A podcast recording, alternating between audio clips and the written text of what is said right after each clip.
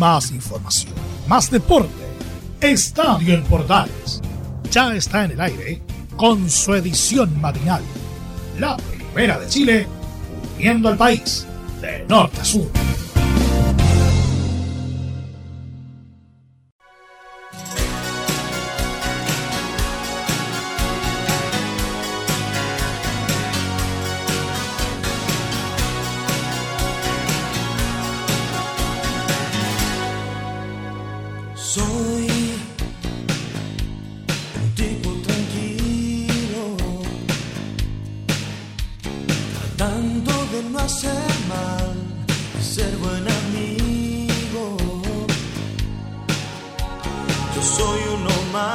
Hola, ¿qué tal? Muy buenos días, bienvenidos a una nueva edición de Estadio en Portales y su versión matinal. Para día martes 27 de septiembre del 2022. Vaya el cariñoso saludo para todos ustedes y la más cordial bienvenida para todos nuestros amigos de los Medios Unidos a lo largo y ancho de Chile. Así que vaya el saludo para todos. Con la música de Luis Jara arrancamos esta edición de Estadio en Portales versión matinal. En los títulos vamos a hacer una previa de lo que será el partido entre Chile y Qatar en este amistoso de fecha FIFA internacional, por cierto. ¿ah? Vamos a estar escuchando varias cosas y por supuesto dando detalles sobre lo que va a estar sucediendo a eso de la una de la tarde, poquito más, poquito menos, durante la jornada del día de hoy respecto a lo de la selección refiere.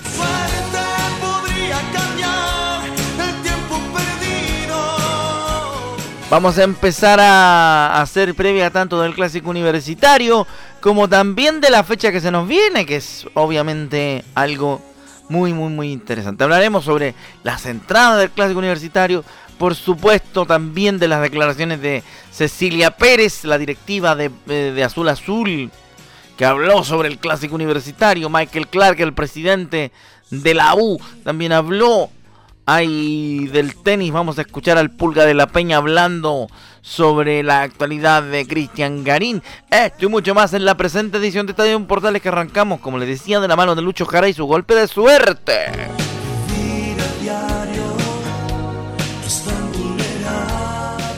Ojo que no es ninguna relación con respecto a que Berizzo necesita un golpe de suerte hoy día para ganar en los cataríes. ¿eh?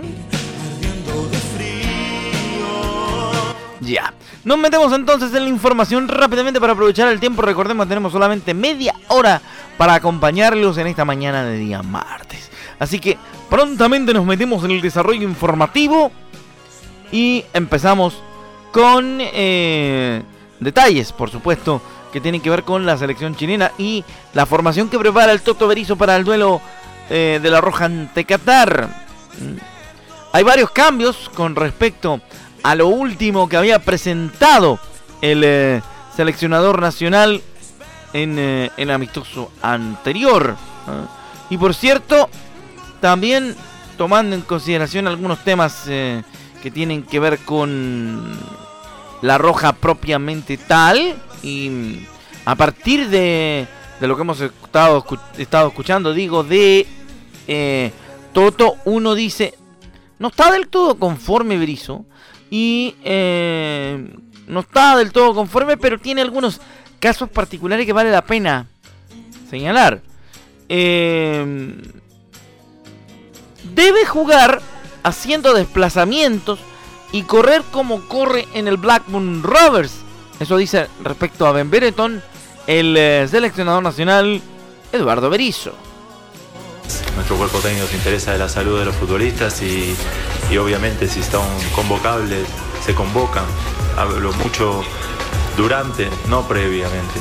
Eh, de cara a la segunda pregunta, Ben es un futbolista de, de desplazamiento, así lo entiendo, un futbolista que necesita desmarcar, correr, arrancar de un sector y terminar en otro, no un futbolista que debamos delimitarle sus movimientos con una zona específica del campo. Intentaremos de que combine movimientos en ataque con uno o con dos atacantes, pero que sea su juego que esté conectado con la dinámica de movimientos constantes. Es un futbolista que cuando desmarca con su potencia y cuando encuentra pasos se, impone con esa potencia sus defensas, no es un futbolista que, que prefiera lo estático, ni yo tampoco prefiero para él lo estático ni para mi equipo, entonces combinan dos ideas, su juego y la mía, de que es un delantero que necesita correr al espacio, que necesitamos habilitarlo bien y elaborar un juego que lo acerque al área y le permita encontrar situaciones de gol. Interesantísimo lo que plantea el Toto Berizo respecto de la ubicación en el terreno de juego de Ben. Una, una vez lo ve a Ben en los partidos, bastante abandonado, bastante a mal traer, bastante desabastecido. Y mm, de repente peca un poquito de desesperación. Y me da la idea a mí em, algo, algo bastante, bastante extraño. Que, que Toto está intentando abrir algo que a lo mejor probablemente no, no se ha pensado. Que es el hecho de que la selección, jugando estos, estos partidos amistosos, va a ir agarrando cierto, cierto vuelo. Bueno, rápidamente nos vamos a meter entonces en la otra parte de este, de este mini reporte de la selección chilena, donde, por supuesto, vamos a estar eh, escuchando em, a, a Toto respecto de lo que dijo en conferencia, aparte, aparte de, otras cosas. Em, es verdad que Chile debe mejorar el juego y agregar más gente en ataque, dijo el Toto Berizzo, lo escuchamos en Estadio Portales. Y en relación a lo que dices, es verdad, nosotros debemos elaborar mejor el juego y agregar más gente de ataque. A veces el agregar gente de ataque no es sinónimo de atacar mejor, pero sí que la oferta al pase debe ser más variada y mayor para que podamos tener no solo pases al pie, sino pases al espacio y variar esas situaciones para que el frente del ataque sea mayor. La idea era encontrar jugadas como la que sucede en el minuto 12 que Alexis le juega a Ben y lo deja solo. La idea era que otro volante encuentre esa pelota para habilitar a, nuestros dos atacantes o a nuestros cuatro atacantes con la idea de Delgado y Nayel por los costados no sucedió eso de volante a delantero y sí sucedió de delantero a delantero. Nuestras mejores opciones, son las únicas opciones, fueron esa y la que luego Arturo encuentra a Alexi corriendo hacia adelante en un centro que termina en el travesaño. Debemos aumentar nuestras situaciones y obviamente cuando aumentan las situaciones que el porcentaje cambie y la concretemos. ¿no? Ahora, Toto lo va a tener un poco difícil. Eh, ¿En qué sentido lo va a tener difícil? Lo va a tener difícil porque y ya no, ya no están los, los aviones que en algún momento tenía, mm, en el mejor momento, San Paoli, o incluso me atrevería a decir en, en la época de Pizzi en la, en la Copa de las Confederaciones, donde llegó en, en, segundo puesto, y también incluso durante la Copa Centenario, en la que consiguió la victoria el cuadro chileno en la segunda Copa. En ese momento, Chile tenía muchas alternativas y la alternancia, ojo que, ojo que una alternativa no es lo mismo que la alternancia, la alternativa es una opción neta y la alternancia es todo aquel movimiento en el cual em, se, puede, se puede plantear eh, una, una opción de cambio por cambio. En, ese sentido a mí me, me, preocupa un poquito el tema de, de, de ver... Eh, alguna otra opción, ya sea del fútbol local o del fútbol extranjero que tenga mayor, mayor contundencia que la que ha presentado en, en, estos últimos partidos de la selección chilena. Cuento también lo que, lo que hizo el Toto en, en la gira asiática, aunque yo tengo claro que esa nómina no la hizo, no la hizo Toto y lo dijimos en su momento, fue una nómina desarrollada por Cajigao en, en, apoyo a una, a una emergencia luego de la, luego de la intempestuosa salida de, de, del, técnico de la selección, luego, luego, del término de la situación del profesor Lazarte. Entonces, en ese sentido, uno tiene que empezar a, a, pedirle a, a Berizzo y a su gente que, que, comiencen a entregar otra alternativa. Y en ese contexto vamos a escuchar lo que dijo respecto de Alexis, quien expresó que lo ideal es que los volantes sean quienes asistan a los atacantes de la selección. Sí, yo creo que expresó lo que recién me preguntaba su compañero, que lo ideal sería que nuestros volantes habiliten a nuestros atacantes, como sucedió en la acción donde él desmarca y Arturo lo habilita en la segunda parte del partido. Para eso necesitamos encontrar a nuestros volantes y que el movimiento de nuestros atacantes, especialmente también de él, sea profundo, sea capaz de habilitarle el volante y es un, es un todo, que es verdad que la posibilidad de habilitar pasó por él, como sucedió en la jugada de Ben. Y ojalá mañana encontremos a más futbolistas que lo habiliten a él. Y coincido en ese análisis donde los volantes les costó mucho encontrar la pelota, no pudimos ponerlos de frente, no movíamos el balón con justeza o con velocidad, entonces muy pocas veces nuestros mediocampistas, y hablo de Charlie, Pulgar, Arturo, Delgado, Nayel, pudiesen habilitar a alguien con tiempo hacia adelante. Entonces, eh, sí que es una, un desafío para todos poner a gente que pueda dar ese pase gol sin que sean nuestros atacantes. Ahora, es un, es un, poquito, es un poquito girar el tornillo al contrario cuando habla el Toto de, de que de que los volantes tienen que generar juego. Cuando no hay un volante que sea un, un, un 10 neto, un 10 de estos antiguos, un, un eh, por, poner, por poner dos ejemplos, un Cotosierra para más atrás, un Coque Contreras más atrás todavía, y más adelante un Valdivia, más adelante eh, un eh, Valencia, ¿sí? Cuando, cuando Leo Valencia de hecho jugaba como 10, tenía, tenía ciertos chispazos interesantes. Y lo de Valdivia es lo más notorio, un Matías Fernández, que se, paraban, se paraban delante y uno podía, podía, podía incluso hasta predecir un poco lo que podían hacer cada uno de los volantes. Bueno, hablando netamente de la formación eh, que presentaría La Roja en la jornada del día de hoy frente a Qatar en Austria, eh, Gabriel Arias en la portería, defensa Juan Delgado, también eh, Gary Medel, participando.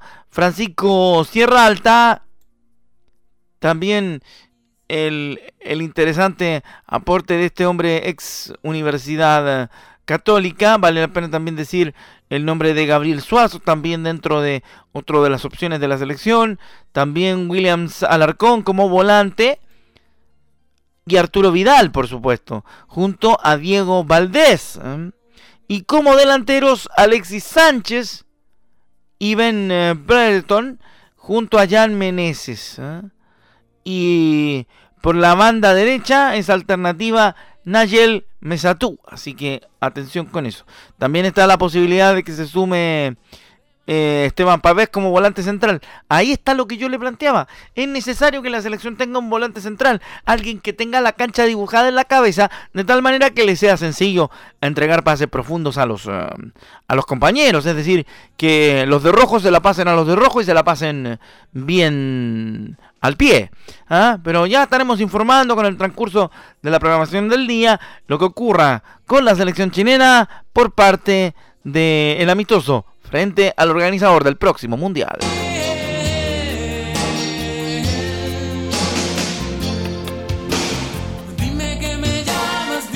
Bueno, rápidamente seguimos entonces con más de Estadio en Portales, eh, edición matinal. Cruzados dio inicio a la venta de entradas para la revancha del clásico estudiantil en el marco de los cuartos de final entre Universidad Católica y la Universidad de Chile en los cuartos de final de la Copa Chile.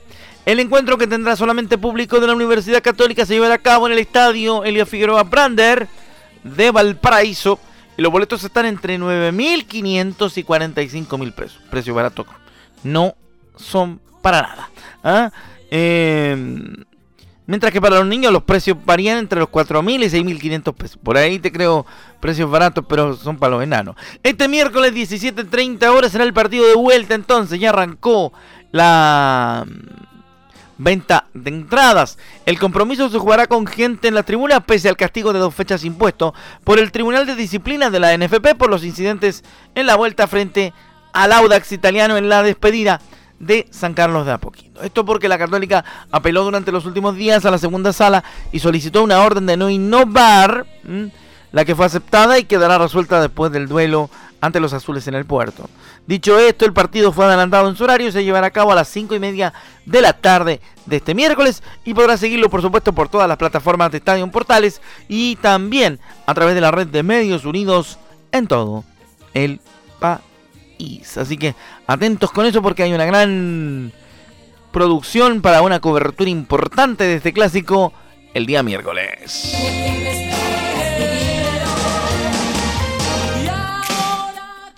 Seguimos a través de Estadio Portal y en todo el país por la red de Medios Unidos. También saludar a nuestros amigos de Radio Sport que nos escuchan en la repetición a eso al mediodía. Así que hay gente que hay gente que a las 12 del día escucha la edición matinal de Estadio Portales a través de la Deportiva de Chile. Vaya el saludo para todos ustedes. Noticias, por cierto, de lo que ha ocurrido últimamente, tanto en el tema selección y por, por cierto también en el tema del fútbol chileno, pensando en Copa Chile particularmente, porque es bastante interesante ir, ir decantando aquello. Vamos a ir con uno de los resultados que marcó la diferencia en el, el tema de la Copa Chile. Pues, perdón, en el tema de la primera vez, no Copa Chile, me equivoqué. Primera vez. Porque Cobreloa derribó a San Felipe y se tomó el liderato de la primera vez para, para soñar con el ascenso. Con el ascenso. ¿Sabe que hay un viejo dicho de caballo pillado, caballo pasado? No le vaya a pasar a Magallanes que tanto se ha, amarrado, se ha amarrado los botines pensando en eh, ser campeón de la primera vez y tener el ascenso y la ventaja y los puntos y todo aquello. Bueno, se le fue como agua entre los dedos la ventaja al cuadro magánico porque Cobreloa sigue dando pelea en su lucha por volver a la primera división y dio un paso fundamental el lunes al vencer por 1-0 como local a Unión San Felipe, resultado que le permite ser líder en el campeonato de ascenso al superar en la tabla Magallanes que quedó libre. El equipo naranja buscó con ahínco desde el arranque del partido y encontró el gol en el Estadio del Zorro del Desierto por medio de Chiquito. Oye, qué bueno, chiquito. Que desató la alegría y la locura Lodina en los 23 minutos. Como dice mi amigo el J, relator de En la línea de, los amigos de la FM7 de Calama. Eh, eh, ¡Locura, manía! Claro que sí. ¿Eh? El equipo de, Emiliano Astorga no se quedó en el 1-0 y buscó el segundo, pero sin poder dar con el gol otra vez. A los calameños que consiguieron el triunfo y sumaron 60 puntos, un punto por arriba de Magallanes que el domingo quedará con la misma cantidad de partidos jugados cuando visite a San Felipe, con la obligación de ganar para seguir con la primera opción de ascender. ¿Eh? Oye, pero permítanme que les diga qué es lo que queda las finales, claro, porque son para Cobreloa le queda la fecha libre en la 30, 31 Santiago Wanderers como visitante en el día Figueroa, como local recibiendo a Deportes Temuco en la 32, en la 33 visita al Vial, que está, complicado por, por la tabla de abajo. En la 34 y final visita, no, recibe a Santiago Morning. Por su lado Magallanes visita a Unión San Felipe en la 30, en la 31 recibe a Melipilla. En la 32 visita a Copiapó. En la 33 recibe a Rangers de Talca.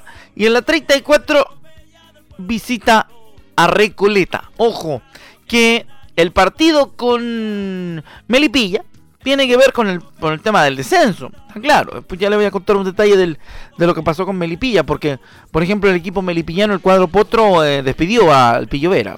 Parece que don Jaime no es tan pillo después de todo. Pero mm, seguimos contando que, por ejemplo, en la fecha 32 visitan a Copiapó. Un, un, equipo que en el, en el reducto, en el LBH, en el Luis Valenzuela Hermosilla, no se ha no se ha, no, se ha hecho, no ha perdido mucho y, y, no ha tampoco eh, tenido tanto problema, ¿no? Y la última Recoleta, porque Recoleta está pataleando en, en todo sentido, sí. Em, Recoleta está pataleando en todo sentido y el pataleo tiene que ver, por supuesto, eh, en temas tan particulares como que como que Recoleta anda todavía a los tumbos. Vamos a la profundización de la información de Melipilla para cerrar este pequeño martes de la B acá en eh, Estadio Portales edición matinal. Deportes Melipilla oficializó el regreso de Eros Pérez como director técnico porque los potros están muy complicados en la zona del descenso de la primera B.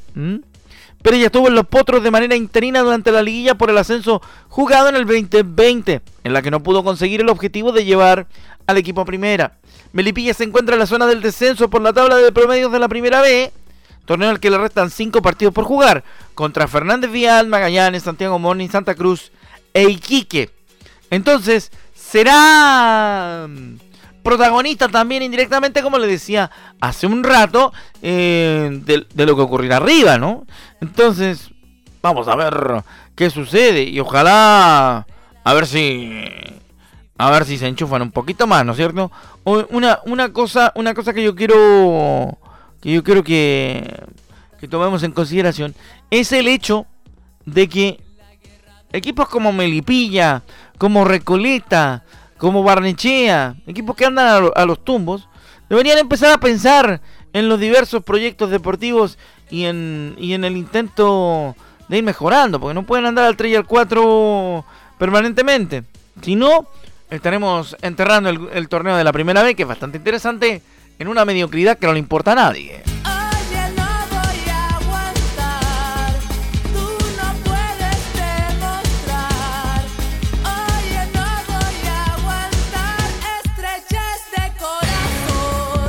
Bueno, seguimos con la música de Jorge González a esta hora de la mañana en Estadio Portales, versión matinal. Rápidamente nos metemos en internacional porque Italia clasificó al Final Four y terminó con el sueño de la sorprendente Hungría la Nations League de la UEFA. Los dirigidos de Roberto Marchini, Mancini digo, aprovecharon los errores de los, de los locales. Italia clasificó al Final Four y terminó con el sueño de la sorprendente Hungría de la UEFA Nations League tras vencerla por 2 en el Puskas Arena de Budapest. La Zurra aprovechó un grosero error de la defensa húngara en la salida, acrecentado por el arquero Peter Gulashi, quien sufrió un robo por parte de la delantera visitante, capitalizado por Giacomo Raspadori, que anotó su segundo tanto consecutivo en la selección, con la Nazionale a los 27 del primer tiempo. La segunda conquista de los dirigidos de Mancini fue de Federico Di Marco en el 52, la que fue definitiva con un resultado que les aseguró el primer puesto en su grupo con 11 puntos. Y pensar que Italia no será parte del Mundial 2 a 0 y queda chico. El partido contó con el significativo retiro del capitán húngaro Adam Zalai, quien a los 34 años dijo adiós a su equipo nacional entre lágrimas, lamentablemente. Bueno, Hungría que venía haciendo una, una UEFA Nations League bastante redonda y que en esta pasada no ha conseguido tener un resultado final aceptable y le dio la posibilidad a, a Italia de meterse en los últimos cuatro.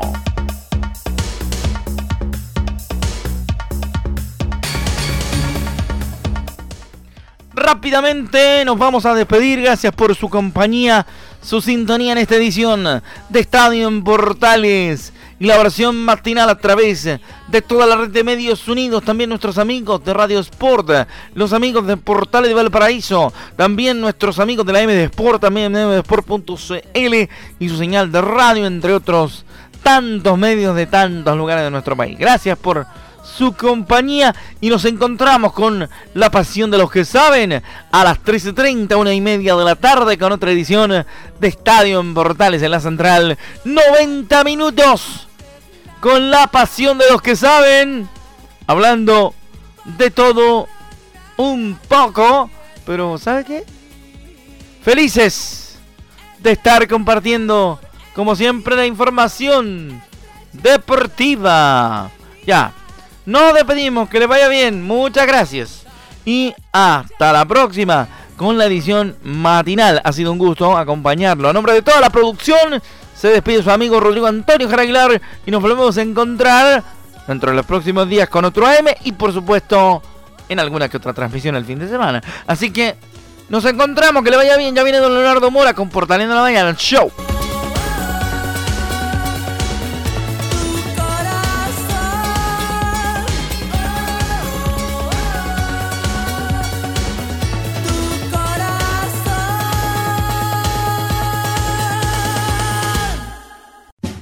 Más información, más deporte. Esto fue Estadio en Portales, con su edición matinal. La primera de Chile, viendo al país de norte a sur.